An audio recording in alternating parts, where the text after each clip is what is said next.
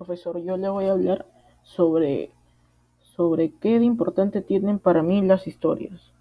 Lo importante que tienen para mí estas historias son de que son muy antiguas y la verdad es que no, no conozco todas,